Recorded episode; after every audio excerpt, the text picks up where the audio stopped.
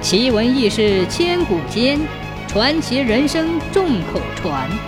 千古奇谈。很多年前，有一个叫袁天的男子，家住庐江县大巴村。袁家世代以酿酒为生，一直是村里的大户。袁天刚出生的时候，就已经和同村的牛大户家定了娃娃亲，两家门当户对。相约等到两个孩子到了十三岁，就让他们成亲。结果牛大户因受到亲戚牵连，含冤而死。牛家逐渐没落。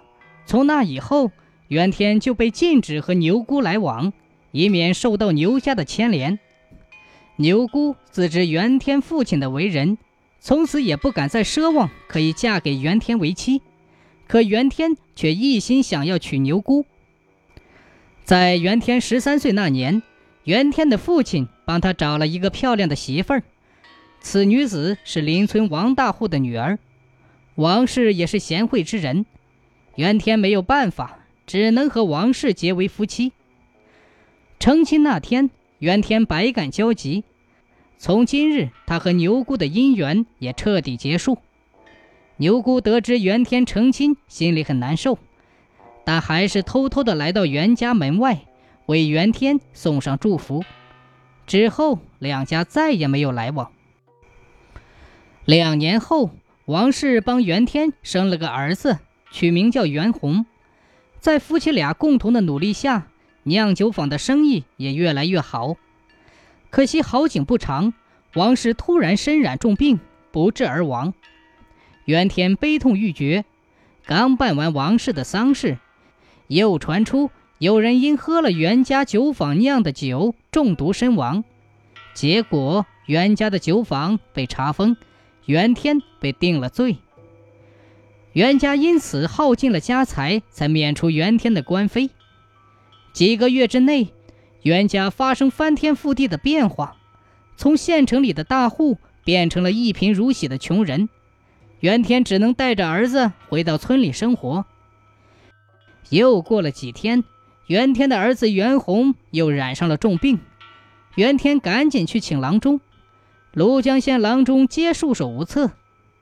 有一个与袁天相熟的郎中偷偷告诉袁天，他儿子得的不是病，而是中了邪，应该是袁家的仇人所为。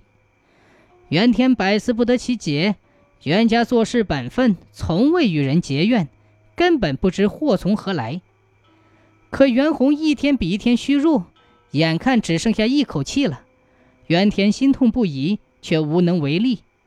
也不知道是哪个仇家，竟如此心狠，竟对一个只有四岁的孩子下手。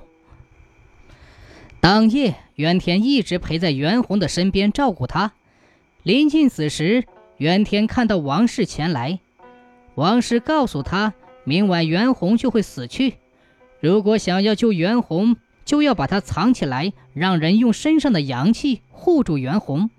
只要能过了明晚，袁弘便有一线生机。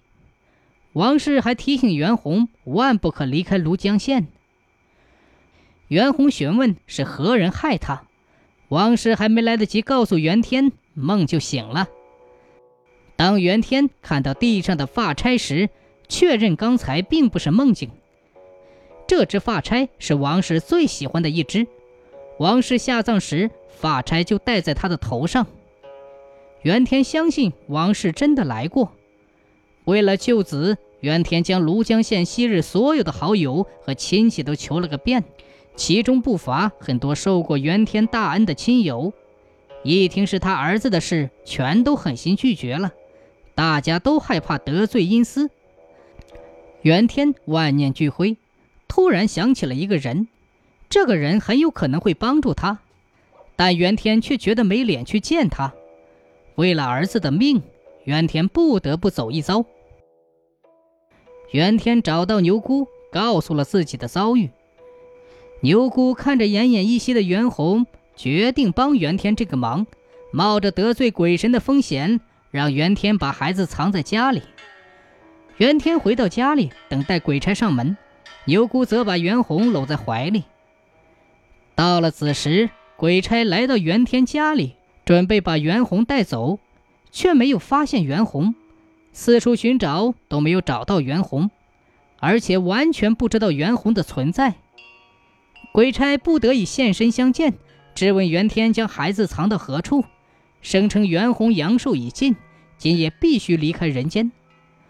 袁天只是呆呆地看着鬼差，一言不发，直到发觉鬼差竟是牛姑的父亲牛大户，袁天终于知道为何灾难接踵而来。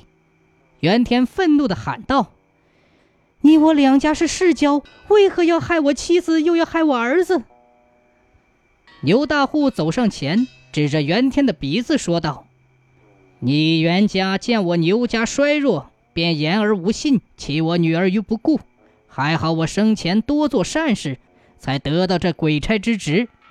我就是要惩戒你们这种言而无信的小人。”袁天说：“父母之命，媒妁之言，成亲之事全凭父母做主。你身为鬼差，竟然以权谋私。”牛大户冷冷的笑道：“哈哈哈哈哈，那就只能怪你父母死得太早，我只能找你算账了。你今夜如果不把袁弘交出来，我就要治你个老乱阴司之罪。”牛大户拿出一根大棍向袁天打去，几棍下去，袁天便支撑不住了，口吐鲜血。牛大户再次举起手中的大棍，只听门外传来一个声音。爹，牛大户转身看到牛姑正在门外。牛大户看到女儿，眼泪刷刷的掉下来。牛大户说：“就是他害得你至今未娶，为父为了帮你报仇，已经触犯了阴司之法，回不了头了。让我打死他，就算为你做最后一件事吧。”牛大户说完，举起大棍就要将袁天打死。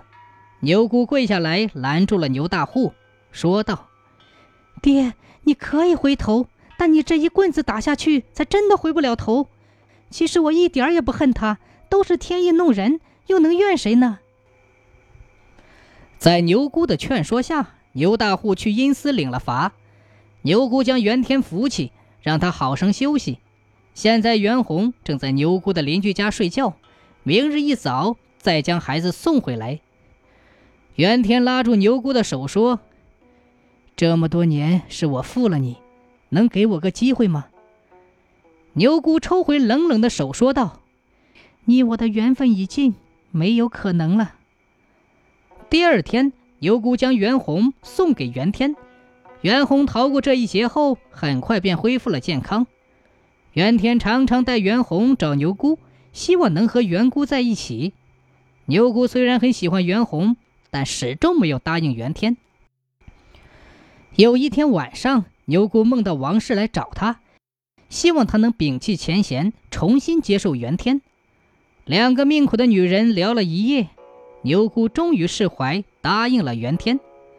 两人重新组建了家庭。就在成亲的当晚，王氏再次造访，希望他们忘了自己，好好生活。看到袁天和牛姑喜结连理。他也安心投胎去了。没过多久，袁天酿酒毒死人的事被证实是误会。袁天又重操旧业，在一家人的努力下，袁天的酿酒坊重现昔日的辉煌。